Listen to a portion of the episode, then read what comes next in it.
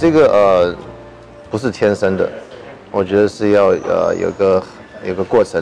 呃，有一些人他们可能长大在一个环境，呃，可能父母会教他们怎么做生意。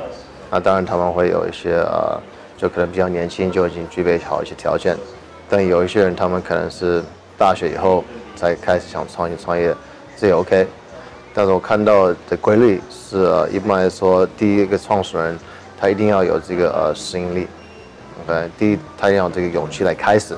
他在开始以后需要有这个行为来。来继续下去。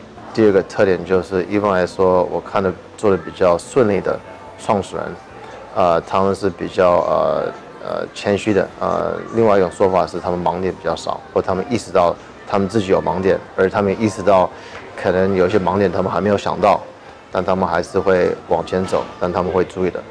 另外，我看到一个创那个成功的创始人特点就是，他也知道他自己在哪里很强，在哪里不强。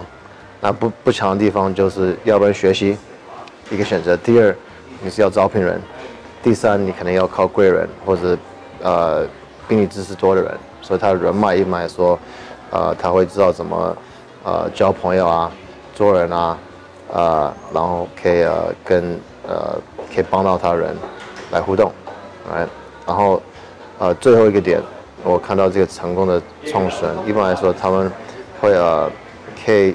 他们知道有个呃最糟糕的状况，每做每个东西都是一定要想到，万一每个东西都不好，每个东西都不顺利，每个东西失败，对不对？那在最糟糕的状况时候，我是要怎么啊把这个东西救回来？